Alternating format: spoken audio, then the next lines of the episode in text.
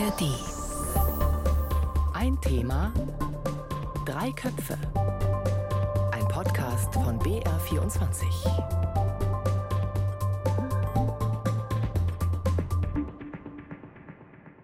Herzlich willkommen zu Ein Thema Drei Köpfe, heute mit Linus Lühring und einer Person, die so umstritten ist, so reich ist und vielleicht auch so einflussreich ist wie wenige andere weltweit.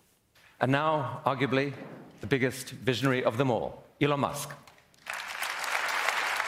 Das ist ein TED-Talk vor einem Jahr und da wurde er als der größte Visionär von allen präsentiert. Elon Musk. Er ist Multimilliardär, Elektroautopionier mit Tesla, er hat Twitter gekauft und auch den Weltraum will er erobern mit SpaceX, das Unternehmen, das Raketen baut und mit dem Elon Musk irgendwann auch den Mars besiedeln möchte. Vor einigen Tagen, da passierte dann aber das hier. Das ist die Live-Schaltung von einem Raketenstart. Es geht um die größte Rakete der Raumfahrtgeschichte. Und da läuft nicht alles wie geplant. Die startet, gerät ins Trudeln und wird dann bewusst zur Explosion gebracht. Und im Hintergrund, da hört man's, Jubel brandet auf. Dieser Raketenstart, wo die Rakete dann explodiert ist, die wird als großer Erfolg verkündet. Hat mich irritiert, aber das ist nicht das Einzige, was bei Elon Musk vielleicht irritiert, was er macht und ähm, ja, was um ihn herum passiert. Spätestens eben seit er auch Twitter ins Chaos gestürzt hat, nachdem er es übernommen hat. Das ist etwa ein Jahr her. Da hat er angekündigt, dass er Twitter übernehmen möchte. Er hat damals, erinnern wir uns noch mal kurz, von vielen diese Frage gestellt bekommen: Warum machst du das? Elon, um, a few hours ago, you made an offer to buy Twitter. Why? Dann schaut er in die Runde. How'd you know? Erntet viel Gelächter und sagt am Ende, I don't know, ich weiß es nicht. Elon Musk, jeder hat eine Meinung zu ihm, aber dieses komplette Bild, das geht manchmal verloren und das versuchen wir heute mal umfassend darzustellen. Und da stehen diese Fragen im Mittelpunkt. Hat Elon Musk einen Plan? Welchen Einfluss hat er?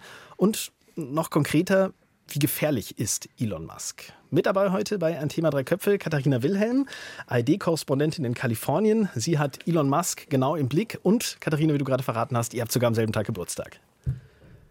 Das ist korrekt. Und ich frage mich immer noch, was das für mich so bedeutet. Aber ich kann schon mal verraten, wir sind beide Sternzeichen Krebs, wer sich da jetzt auch mal Gedanken zu machen möchte. Okay, das ist schon mal ein Impuls für unsere Sendung. Und Christian Schiffer ist da. Er ist Leiter des Kompetenzfeldes Netz beim BR und auch langer Begleiter von Elon Musk sozusagen. Christian, du arbeitest gerade auch an einer Podcast-Serie über Elon Musk. Hallo. Ja, also fünf Teile werden das und ich habe mich viel, sehr, sehr viel mit Elon Musk tatsächlich beschäftigt in den letzten Wochen. Na, ideal. Und dann bist du vielleicht auch prädestiniert für die Einstiegsfrage, denn wenn man sich mit Elon Musk beschäftigt, da hört, da liest, da sieht man so viele schräge und unglaubliche Details und auch Äußerungen von ihm. Springen wir doch mal direkt rein. Was ist euch von Elon Musk besonders hängen geblieben, Christian? Also, das ist jetzt wahrscheinlich was, mit dem die wenigsten Hörer etwas anfangen können, aber ich versuche es mal zu erklären. Und zwar, Elon Musk ist ja ein großer Computerspielfan. Und das ist etwas, das finde ich zum Beispiel an ihm sehr interessant, weil äh, Elon Musk wirkt immer so ein bisschen wie so der Milliardär von nebenan. Also der sitzt so an seinem Twitter-Account und twittert dann und der twittert eben schon relativ oft über Computerspiele. Und es gab im letzten Jahr so ein Fantasy-Computerspiel, ein sehr gutes, das hieß Elden Ring. Und mhm. Elon Musk hat das gespielt und hat dabei seinen Charakter geteilt, den er in diesem Computerspiel spielt. Und das fand ich deswegen interessant, weil dieser Charakter genau so war, wie man sich Elon Musk so vorstellt. Und zwar war das ein Magier, der aber zugleich auch zwei Schwerter dabei hatte. Also der, also der nicht spezialisiert war, sondern sozusagen alles gemacht hat. Und das finde ich so, ist ja ganz typisch auch für Elon Musk, der immer auch irgendwie alles zur gleichen Zeit macht. Also E-Autos bauen, äh, zum Mars wollen, äh, Twitter kaufen und so weiter und so fort. Keine Spezialisierung, sondern alles war dabei. Der Magier mit den Schwertern. Katharina, was ist dein, dein Detail? Woran erinnerst du dich besonders, wenn du an Elon Musk denkst? Das ist etwas, was ich immer mal wieder auch in unterschiedlichen Kontexten erzählt habe oder warum man nachgefragt wird, ist so ein bisschen die Familie, geht dann auch in eine ähnliche Richtung. Also er hat ja Äh, viele, viele Kinder, äh, mehrere Ehen. Und äh, Fun Fact ist ja auch, wie er seine Kinder nennt und hat ja mit der Sängerin Grimes unter anderem zwei Kinder. Seinen ersten Sohn hat er einen unaussprechlichen Namen gegeben. Ich äh, lese das so vor, wie man das jetzt schreiben würde. Äh, X-A-I-A 12. Hm. Ja, also eine Namens- und Zahlenkombination und dann gibt es dann verschiedene Theorien, wie man das jetzt ausspricht. Die Kurzform ist wohl X oder X, wie auch immer. Und es hat halt unterschiedliche Bedeutungen.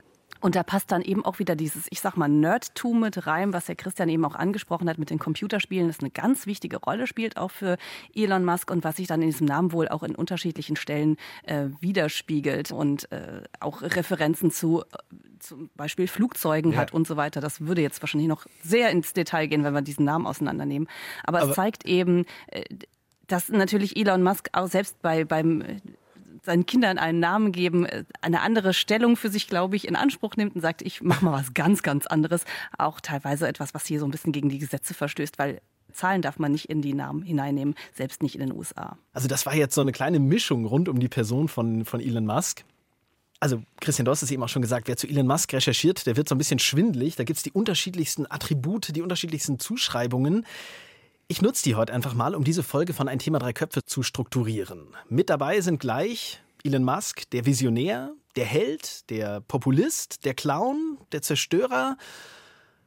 Das waren die, die ich jetzt mal so rausgesucht habe. Die gehen wir gleich einfach nochmal genauer durch. Wir betreiben sozusagen Maskologie, so eine eigene Wissenschaft, von der ich in der Vorbereitung gelesen habe. Also es geht darum, Musks Taten, sein Wirken irgendwie zu deuten. Aber bevor wir das tun, bevor wir uns damit richtig beschäftigen, vielleicht einfach mal kurz so ein paar Fakten.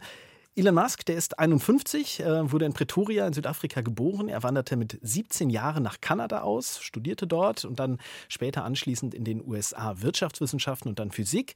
Er hat dann mit 24 Jahren in Kalifornien sein erstes Internetunternehmen gegründet, das er dann für mehrere Millionen Dollar verkauft hat. Also wurde sehr früh sehr reich. Und anschließend hat er sich dann an einem Vorläufer des Internetbezahldienstes PayPal beteiligt. Er hat das Raumfahrtunternehmen SpaceX gegründet, über das wir eben schon gesprochen haben, und er hat eben in Tesla investiert, das Elektroautounternehmen, das ja ein Pionier ist auf dem Gebiet zahlreiche weitere Unternehmen, die zähle ich jetzt gar nicht mehr auf. Er wurde damit zum reichsten Mensch der Welt. Das ist im Moment nicht mehr. Das hat auch mit Twitter zu tun, da sprechen wir gleich nochmal drüber. Und er hat etwas enthüllt als Gastmoderator der Comedy-Show Saturday Night Live. Er hat nämlich enthüllt, dass er an Asperger leidet. It's an honor to be hosting Saturday Night Live. I mean that. I'm actually making history tonight as the first person with Asperger's to host SNL. Jubel im Publikum. Asperger, zu, kurz zur Erklärung, das ist eine Form des Autismus. Merkmale sind Schwierigkeiten in der sozialen Interaktion, auch der Umgang mit Emotionen ist nicht so einfach. Gleichzeitig haben Menschen, die Asperger haben, oft Inselbegabungen, Spezialinteressen. Das ist mal eine ganz vereinfachte Zusammenfassung. Katharina, wie würdest du sagen, wie, wie erklärt vielleicht diese Asperger-Diagnose sein Verhalten? Ja, ich glaube, die erklärt das sehr. Und man hatte ja äh, lange Zeit gerätselt. Es war auch immer mal die Rede davon, dass er äh, im Spektrum des Autismus vielleicht zu verorten ist. Äh, damit haben sich hier auch schon viele Kollegen sein Verhalten erklärt. Ich kenne den natürlich nicht persönlich und sehe den immer auf Presseterminen sozusagen weit weg vom Videoschirm aus, denn zu Presseterminen mhm. werden wir nicht richtig zugelassen. Aber Elon Musk ist einfach ein Typ, der immer sehr ungeschickt und unbeholfen wirkt, der das, glaube ich, aber der aber gerne, glaube ich, anders wäre. Deswegen hat er sich, glaube ich, auch gefreut, dass er da ähm, bei Saturday Night Live auftreten konnte, Sketche damit gespielt hat. Ähm, und das funktioniert, glaube ich, auch immer sehr gut, wenn es geskriptet ist, also wenn er vorlesen kann. Wenn er dann aber live agiert. Und das sieht man zum Beispiel auch so in so Podcasts mit Joe Rogan zum Beispiel, hier ein berühmter Podcaster in den USA. Wenn man die sich dann auch anschaut, die kann man sich nicht nur anhören, sondern eben auch anschauen, dann sieht man das eben auch wieder. Also ich glaube, der will cool wirken, hat sich da in diesem Podcast zum Beispiel auch schon so ein Joint angesteckt, mhm. glaube ich, um so mitzuhalten auf eine Art. Und dann, aber zwischendrin äh, ist das Ganze aber auch ziemlich fremdschämen, finde ich. Und ich glaube, ja, diese, diese Krankheit erklärt sicherlich auch ganz, ganz viel in seiner Persönlichkeit, auch was Mitarbeiter ja erzählen, wie er mit denen umgeht. Eben nicht sehr empathisch, sehr harsh, er neigt wohl auch zu Wutausbrüchen. Und das erklärt sich mit Sicherheit äh, mit Asperger, ja. Christian, würde Elon Musk gerne cooler sein, als er ist?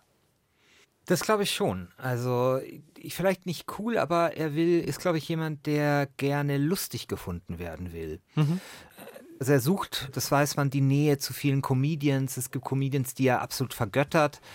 Er spielt sehr gerne selber in den Shows mit, die er mag. Also er hat einen Gastauftritt bei äh, Big Bang Theory gehabt, er ist bei den Simpsons aufgetreten und so weiter und so fort. Und das unterscheidet ihn, finde ich, auch auf eine sympathische Art und Weise von, von anderen Milliardären. Also es ist schwer vorstellbar, dass ein Mark Zuckerberg bei Saturday Night Live mhm. auftritt oder sowas, ja. Oder hier tolle Witze macht. Also das ist sicherlich was, was Elon Musk sehr, sehr wichtig ist. Humor ist ihm wichtig, aber eben auch dieses selber lustig gefunden werden. Mhm. Und mhm. ich glaube sehr oft, die das, wie wir das ja im Internet auch erleben, äh, kann natürlich so ein Witz auch schnell kippen. Also das, was lustig ist, kann schnell kippen in etwas, was nicht mehr so lustig ist, ja. So, das war jetzt mal so ein grober Anfang. Wer ist Elon Musk? Jemand, habt ihr gesagt, der lustig sein möchte, der vielleicht auch gemocht werden möchte. Jetzt gehen wir mal rein in die Beschreibungen, die ich eben schon angedeutet habe und versuchen mal seine Person dadurch zu sehen. Fangen wir an mit dem Visionär. Also ich habe es eben schon aufgezählt, an welchen Firmen Elon Musk also beteiligt ist. Also man kann sagen, er hat früh einen sehr, sehr guten Riecher für Investitionen. Er hat sogar ein Tunnelbauunternehmen gegründet, The Boring Company. Damit hat er auch einen ähm, Tunnel in seinem Wohnort LA gebohrt, damit ein, ein Projekt, um den Stau äh, zu vermeiden. Worauf gründet jetzt also sein Erfolg, Christian? Was würdest du sagen, ist der Ursprung? Ist es Risiko? Ist es vielleicht ein gutes Netzwerk? Ist es Wissen? Oder ist es tatsächlich auch so ein, so ein Narzissmus, so eine Egozentrik? Also ich würde sagen, Risiko auf jeden Fall. Man kann sich nicht vorstellen, wie absurd die Idee war, ein privates Weltraumunternehmen zu gründen. Also vor 10, 15 Jahren, als Elon Musk das gemacht hat. Es war völlig absurd. Seine ganzen Kumpels von PayPal, die haben alle was anderes gemacht. Und er hat Raketen gebaut. Und das war völlig absurd. Und das Zweite, was ähnlich absurd ist, ist ein E-Auto-Unternehmen zu machen. Ja, also beides sind eigentlich äh, Felder, bei denen man eigentlich bis Elon Musk gesagt hat, da verbrennt man nur Geld, da verbrennt man sich die Finger, Raketen explodieren, E-Autos will niemand haben, finden alle uncool und so weiter. Und da wirklich dieses Risiko einzugehen, das ist wirklich das, das ist das eine. Also es gibt diese Geschichte von SpaceX, dass er musste eine Rakete zum Fliegen bringen. Die erste Rakete explodiert, die zweite Rakete explodiert. Dann sagt Elon Musk, wenn die dritte Rakete explodiert, dann bin ich hier raus, dann höre ich auf. Dann startet die dritte Rakete und explodiert auch. Und was macht Elon Musk? Er sagt, okay, ich starte jetzt noch eine vierte. Eine noch. Mit der vierten hat das dann funktioniert. Also, und das ist so eine ganz typische Elon Musk-Geschichte. Auch so dieses in der Tesla-Fabrik schlafen. Und da komme ich dann zum zweiten. Also, Risiko ist das eine. Dann dieses zweite ist dieser unfassbare Wille und dieser unfassbare Fleiß. Also, mit allen Leuten, denen ich, mit denen ich gesprochen habe, die mit Elon Musk zusammengearbeitet haben, die haben alle hervorgehoben, wie krass viel er arbeiten kann. Und dann kommt das dritte, das ist tatsächlich schon sowas wie ein tiefes technisches Verständnis. Also er hat zum Beispiel diese Raketen selber ausgerechnet. Er hat selber, ist selber schon jemand, der technisch Dinge durchdringt. Er ist nicht nur jemand, der Zahlen hin und her schiebt. Und diese drei Dinge, die machen ihn wahrscheinlich zum ähm, erfolgreichen Unternehmen. Und vielleicht würde ich als viertes noch hinzuziehen, das ist, glaube ich, auch noch ganz wichtig, er ist auch sehr gut im Marketing. Mhm. Also das hat sich auch über die Jahre immer wieder bewiesen. Ja, also Katharina, das ist unbestritten jemand, der absolut was drauf hat, riskante Wetten eingeht, wo andere sagen, völlig verrückt, aber am Ende sehen dann eben die Menschen, die an ihm gezweifelt haben, oft selber dumm aus, oder? Also schon wirklich, man muss schon ihm auch Respekt zollen für das, was er leistet. Absolut. Also man muss auch nochmal betonen, Elon Musk ist ein sehr, sehr intelligenter Mensch, ja, der, äh, wie Christian es eben schon gesagt hat, der durchdringt die Materie, der hat ein tiefes äh, technisches Verständnis. Ich würde nochmal die Ebene dazu nehmen, was will er eigentlich oder was äh, Thema Visionär. Da muss man in seine Kindheit wieder zurückgehen. Da gibt es ja viele Geschichten aus seiner Kindheit, die erzählt werden, ähm, dass er damals eben schon im jungen Alter Computerspiele programmiert hat, dass er sehr, sehr beeinflusst war eben auch von Comics und von dieser Idee, dass die Menschheit äh, sich selbst zerstören wird. Und diese Vision, die ja hinter vielem tatsächlich steckt, was Elon Musk macht, ist diese Idee, ich muss den Mars besiedeln, weil die mhm. Menschheit mhm. sich irgendwann selber zerstören wird. Die Erde wird unbewohnbar, es wird ein großer Krieg ausbrechen oder Stichwort KI wird sich gegen die Menschheit auflehnen und ich brauche ein zweites Zuhause für ähm, die Menschheit. Das klingt irgendwie irre. und verrückt, aber genauso ist eben auch Elon Musk und genauso konsequent auf der anderen Seite sind eben auch seine Investitionen. Also von eben Zip2 bis PayPal, wo er eben viel, viel Geld mitgemacht hat, in diese Investitionen zu Tesla, Solar City, also eine Solar ähm, Firma, Boring Company. Das sind ja auch alles Segmente, aus denen er, er sozusagen etwas nimmt für diese Raumfahrtindustrie. Also mhm. äh, und die spätere Besiedlung des Mars. Das macht in sich dann schon irgendwie wieder alles Sinn und ist auch logisch und baut aufeinander auf. Wenn man überlegt, dass man den Mars besiedeln will, braucht man eben ganz verschiedene ähm, auch technische Dinge und auch eine Elektroautofirma macht in diesem Kontext Sinn. Hm. Ähm, also insofern auch alles sehr, sehr konsequent, was überhaupt nicht so richtig reinpassen mag. Erstmal ist Twitter, aber darauf kommen wir ja sicherlich auch noch genau, mal. Das würde ich gleich ähm, nochmal extra ansprechen. Ja. es ist nicht sehr konsequent und man sieht es eben auch, weil es ihn ja auch sehr viel Geld gekostet hat, ja. dass das als Puzzleteil nicht so richtig rein, äh, reinpasst. Aber auch nochmal der Punkt, man muss sich auch wieder zurückerinnern. Also wie lange hat Tesla rote Zahlen geschrieben? Wie mhm. lange hat es bei SpaceX nicht funktioniert?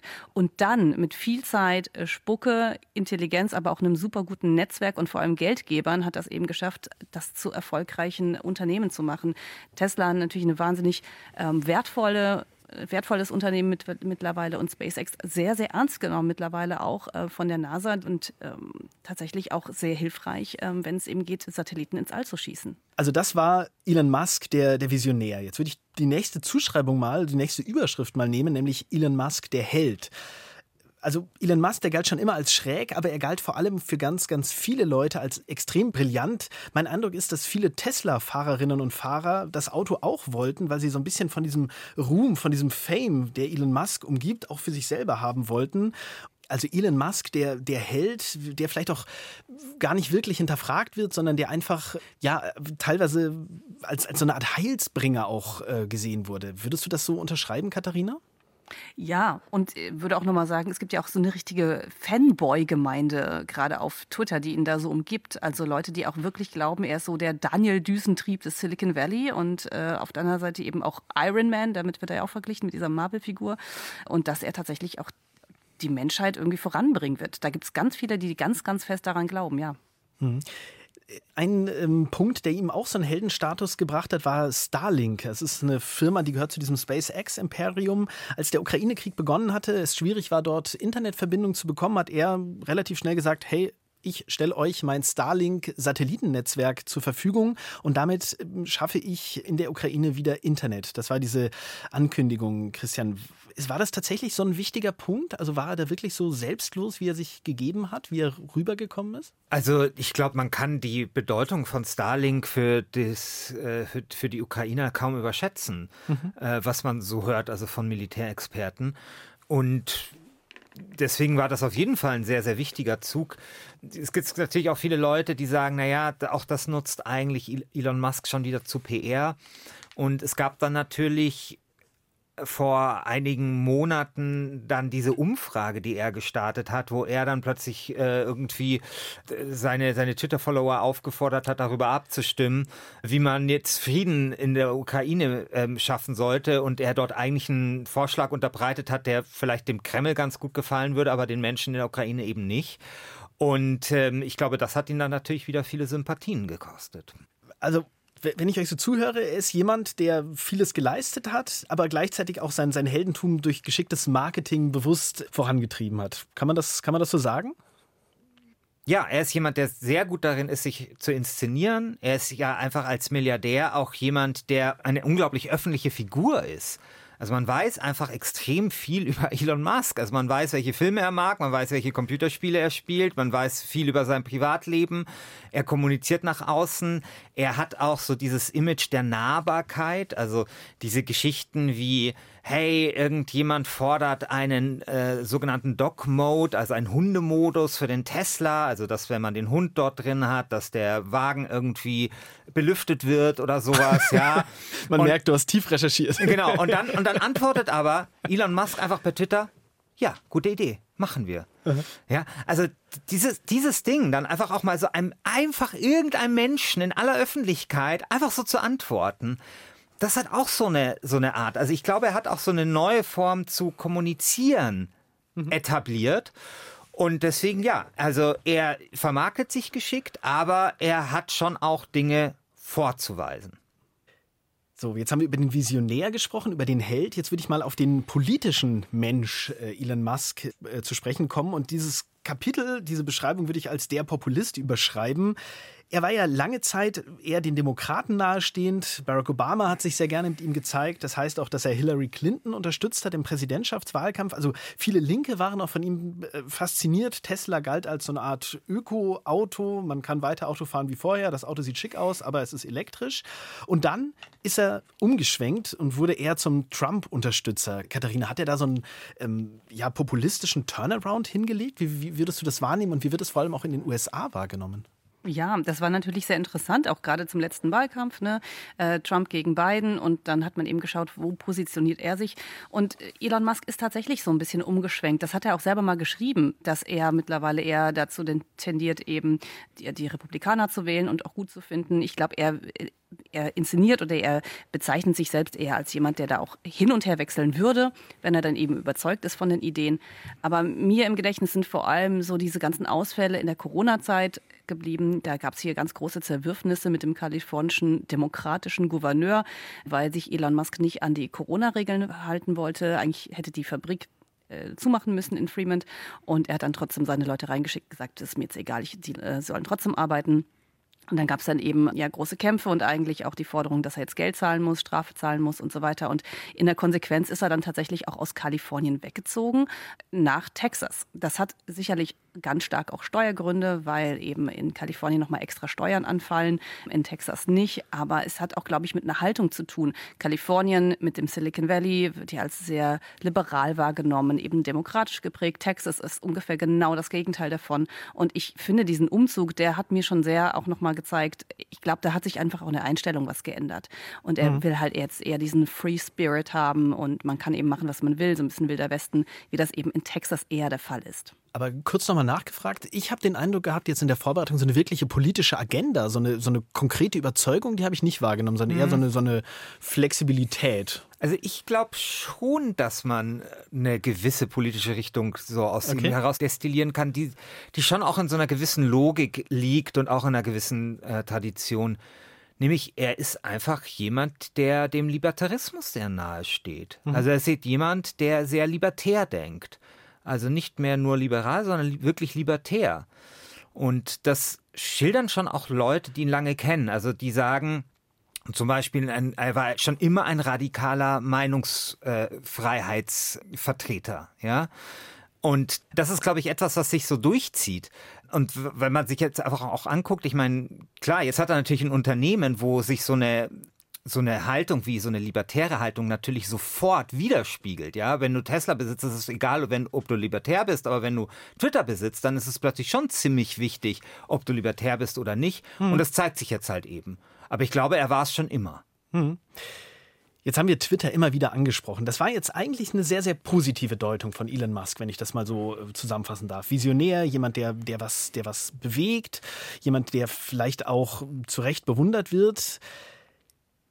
Aktuell, wenn man sich das letzte Jahr jetzt anschaut, da und auch die Überschriften sich anschaut, da würde auf Elon Musk sehr gut die Beschreibung der Clown passen. Ähm, keiner versteht, was er genau vorhat, was er macht und er selber weiß es ja eben auch nicht. Gerade da, wenn es dann eben darum geht, dass er gefragt wird, warum er Twitter gekauft hat. Ich wiederhole das einfach nochmal.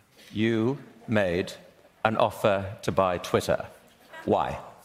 How'd you know? I don't know. Er lächelt ins Publikum und sagt, pff, weiß ich nicht, ich habe das Geld, ich mache das einfach. Einfach frontal gefragt an euch beide. Der Kauf von Twitter, jetzt gerade im Vergleich mit dem, was wir vorher besprochen haben, war das tatsächlich einfach ein Fehler oder gibt es da irgendeine Logik, die auch das erklärt? Also es gibt schon einige Faktoren, die das erklären können.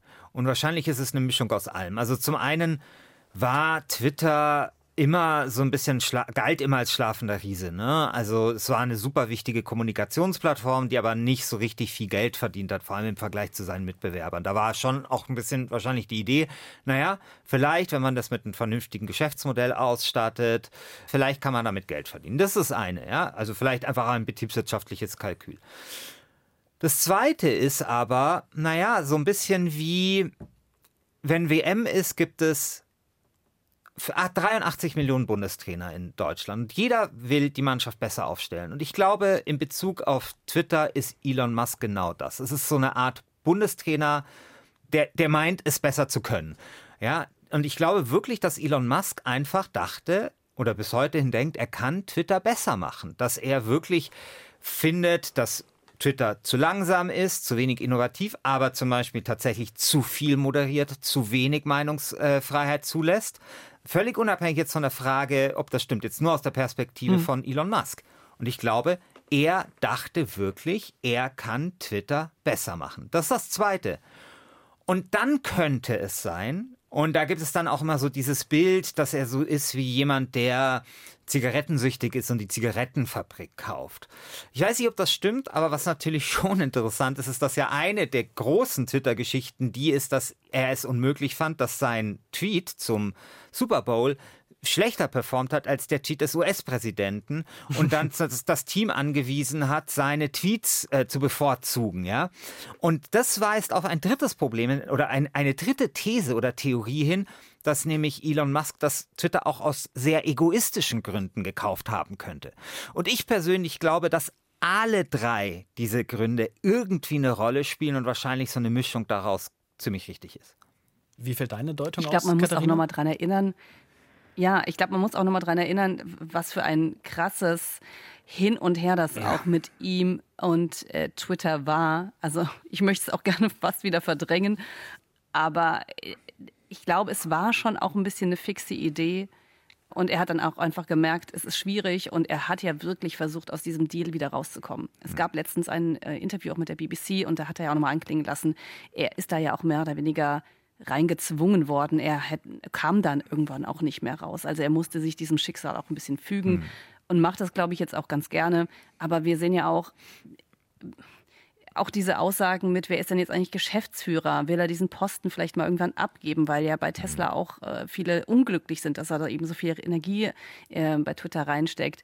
Äh, dann hat er ja eine Umfrage gestartet, wer könnte denn jetzt eben äh, Twitter-Chef werden? Und angeblich ist es jetzt gerade, sein Hund ist eigentlich Twitter-Chef also er spielt und kokettiert da natürlich auch immer mit äh, viel. Aber ich sehe auch schon, dass es eben beides ist. Also ich glaube, er, er mag Twitter, er hat Twitter unheimlich gerne genutzt, auch ehrlich gesagt mit viel Backlash. Also er hat ja auch schon richtig Ärger bekommen. Ähm, ich erinnere nur an diesen, an diesen Taucher, der mhm. diese Höhlenjungs äh, da befreit hat aus Thailand. Das ist eine eigene, große eigene Geschichte, die er da als Pädophilen beschimpft hat.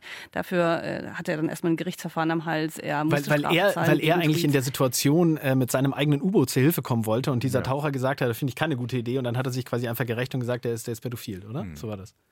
Genau, so. ja, ja. Und dann äh, ging es eben um das Thema Beleidigung. Er ist dann da eben rausgekommen. Dann ging es aber auch um äh, Tweets tatsächlich, äh, wo die ähm, Aufsichtsbehörde gesagt hat, das funktioniert nicht, das ist teilweise Wettbewerbsverzerrung und so weiter und so fort. Da muss er auch richtig viel Strafe zahlen. Also er hat auch ein sehr gespaltenes Verhältnis, würde ich sagen. Also Twitter hat ihm auch schon viel Ärger ein, äh, eingebracht. Und da bin ich sehr bei dieser Deutung des Zigarettensüchtigen, der dann eben diese Fabrik kauft. Also ich glaube, da ist eben dieser Wille da, das zu kontrollieren.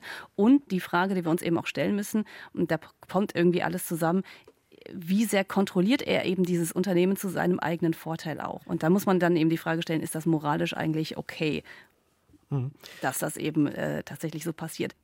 Jetzt die letzte Zuschreibung. Wir sind fast am Ende. Wir hatten den Visionär, wir hatten den Held, den Populist, jetzt am Ende so diesen irrationalen Clown, der einfach sagt, ja, Mensch, kaufe ich, mache ich.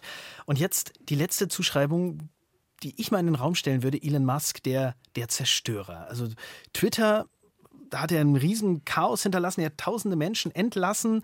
Es gibt fast keine Moderation mehr. Also die, diese freie Meinung, die gibt es dort, aber mit zum Teil wirklich dramatischen Folgen. Gleichzeitig hat er auch Probleme bei, bei Tesla. Da gibt es Probleme mit dem Autopiloten, der schon mehrere Todesfälle verursacht haben soll. Gerade eben habe ich gelesen, dass Elon Musk auch unter Eid in einem Prozess aussagen soll. Wenn wir es jetzt nochmal zusammenfassen, könnte es sein, dass Elon Musk sich jetzt verzockt hat? Oder glaubt ihr, dass er trotz allem aus der, aus, als Gewinner aus dieser schwierigen Situation, sowohl bei Tesla als auch bei Twitter, hervorgehen wird? Also ich glaube, zerstören ist ein großes Wort dafür. Ähm, dafür läuft das Ganze dann doch irgendwie immer noch überhaupt und auch erfolgreich. Ich glaube, er hat Probleme. Aber man muss ja so ein bisschen ja auch so ein bisschen für, für Emotionen sorgen, ne? Äh, natürlich. Nee, er hat, er hat große Probleme. Bei, bei Tesla, äh, gerade ja total mit dem Autopiloten. Er hat ja mhm. lange auf eben diese Kameras gesetzt und äh, da sagen jetzt alle, oh, du musst dann tatsächlich wieder zurückkehren mhm. zu den Sensoren. Ganz wichtig, weil ihm nämlich sonst auch die deutschen Autobauer den Rang ablaufen, was ja im Prinzip auch sehr interessant ist. Also er hat Probleme. Bei Twitter hat er natürlich auch ganz große Probleme, vor allem mit den Werbekunden, die sich ja erstmal zurückgezogen haben. Äh, ich sehe noch nicht, dass er da in den kompletten Zerstörungsmodus, wenn wir jetzt mal bei Computerspielen Spielen äh, bleiben irgendwie rein, äh, reingeht. Ich glaube, er versucht das Ruder herumzureißen.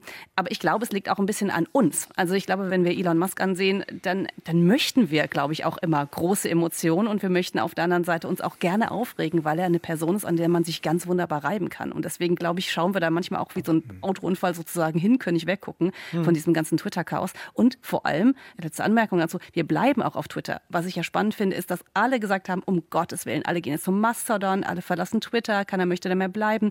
Wir haben momentan nicht die Zahlen von Twitter, weil der eben nicht mehr an der Börse notiert ist und wir da nicht mehr Einblicke haben. Aber mein Eindruck ist, die Leute sind noch auf Twitter, die diskutieren da immer noch und sie können sich immer noch nicht davon abwenden. Und das finde ich eben auch spannend, dass wir äh, eben immer noch nicht bereit sind, auch von Elon Musk zu lassen. Also, was ich wirklich tragisch finde, ist etwas, was die Katharina am Anfang gesagt hat, nämlich ich glaube, dass man Musk vor allem durch den Mars versteht. Ich glaube, diese ganze Idee, die Menschheit zu einer, wie er es nennt, multiplanetaren Spezies zu machen, das war eigentlich immer das, was sozusagen Musks großes Ziel war. Und das ist so ein Ziel, für das kann ich mich total begeistern. Ja? Und das zerstört er. Also er verliert sich so sehr im Klein-Klein. Plötzlich geht es nicht um den Mars, sondern beschäftigt er sich damit, ob es jetzt kostenloses Essen in der Twitter-Kantine gibt. Oder er lässt irgendwie beim Twitter-Logo das W nicht beleuchten, damit die Firma Twitter heißt und sowas, ja. und ich finde das so armselig. Das ist es. Das ist einfach so kleingeistig und armselig. Und ich weiß nicht, ob Elon Musk Twitter zerstören kann. Twitter wird schon irgendwie, wird es weitergeben, ja. Und auch Tesla wird es weitergeben. Aber das, was Elon Musk uns geben hätte können, nämlich so die große Vision, dass wir zum Mars gehen, da habe ich die Befürchtung, dass die zerstört wird. Und das finde ich ist das eigentlich Tragische. Und das wirklich Schlimme ist, dass es eigentlich hätte nicht sein müssen, weil bei Elon Musk ist sein größtes Problem ist der Erfolg, den er hatte. Hätte er nicht diesen Erfolg gehabt, dann hätte er Twitter niemals gekauft. Das ist so wie Icarus, der zu hoch fliegt und plötzlich fallen ihm die Flügel ab, weil er, glaube ich, irgendwann dachte, er kriegt alles hin. Er kriegt sogar Twitter hin. Nein, kriegt er vermutlich, glaube ich, nicht hin. Es wäre einfach toll gewesen, wenn Elon Musk einfach nur beim Mars geblieben wäre. Da merkt man richtig eine Leidenschaft bei dir. Ja, natürlich, weil ich finde das schon richtig. Ich meine, das fehlt ja. uns manchmal, dass Leute groß denken und auch große Visionen haben. Und das ist den Elon Musk, den ich sehen will. Ich will nicht den Elon Musk sehen, der sich der Twitter in Twitter umbenennt, ja, sondern ich will den Elon Musk sehen, der sagt, hey, es wäre cool, wenn die Menschheit eine multiplanetare Spezies wäre. Mhm. Und das braucht viel Energie und Geld, ja, und das wäre dort besser aufgehoben als bei Twitter. Ich glaube auch, äh, vielleicht eine Anmerkung dazu, ich glaube, er hat sich auch ein bisschen entzaubert. Ja. Also ich glaube, wenn man zu viel von sich preisgibt, und äh, das tut er aus meiner Sicht jetzt immer noch mehr, seitdem er eben der CEO von Twitter ist, glaube ich, erfahre ich auch zu viel. Ich glaube, ja. ihn hätte dieses Mäntelchen von, ähm, oh, ein, ein Genie, äh, ein Visionär, das hätte ihm auch, glaube ich, gut getan, da noch ein bisschen mehr sozusagen dabei zu bleiben und auch noch so ein, ja, so eine Aura sozusagen des, des Unerreichbaren irgendwie immer noch so vor sich herzutragen. Aber ich glaube, er ist irgendwie auch auf eine Art vielleicht zu nahbar geworden. Glaube ich ähm, auch. durch also, diesen Twitter-Kauf. Und wir erfahren, wir erfahren, erfahren einfach zu viel von ihm und sehen auch, finde ich, zu viel Privates von ihm. Ja, finde ich genau so und auch da hat das übertrieben. Also das, was interessant war an Elon Musk, nämlich diese Form zu kommunizieren, dieser Milliardär von nebenan zu sein, das große Versprechen zu haben, dass jemand stinkreich sein kann und trotzdem irgendwie ganz witzig und ganz cool, auch das ist sozusagen in eine Richtung übertrieben worden, in die es dann irgendwann gekippt ist. Jetzt hätte ich eigentlich an euch beide die Frage gehabt, was ist euer Fazit? Also welche Zuschreibung würdet ihr Elon Musk jetzt verleihen? Clown. Ich kürze das. Clown, Clown. du dabei bleiben? Ja, weil, weil, ein Clown, weil ein Clown ein Clown kann sehr witzig sein, aber ein Clown macht auch vielen Menschen Angst. Es Aha. gibt ja diese Clownphobie. Äh, und man kennt ja den Film auch S, ja, der genau darauf anspielt, ja. Und äh, ein Clown kann super witzig sein, ein Clown kann unfassbar gespenstisch sein. Und ich finde, das trifft auf Elon Musk total zu. Mhm. Eigentlich wollte ich es jetzt anders abmoderieren und sagen, dass ihr eigentlich euch jetzt fast schon so drauf geeinigt habt, äh, auf noch eine, eine Zuschreibung, die wir, die ich jetzt gar nicht auf meinem Zettel hatten, sondern nämlich der Entzauberte. Also jemand, der tatsächlich äh, viel von seinem Nimbus verloren hat. Und Christian, nach dem, was du gerade gesagt hast, ich glaube, ein großer Punkt ist auch, wie man ihn bremsen kann oder wie man ihn erreichen kann. Weil ich glaube schon auch, dass vieles mitschwingt, also jetzt weniger bei dem Mars-Projekt, aber gerade bei, bei Twitter und vielem anderen, dass sich da jemand überschätzt in seinem eigenen Einfluss und damit eben auch tatsächlich einfach gefährlich sein könnte.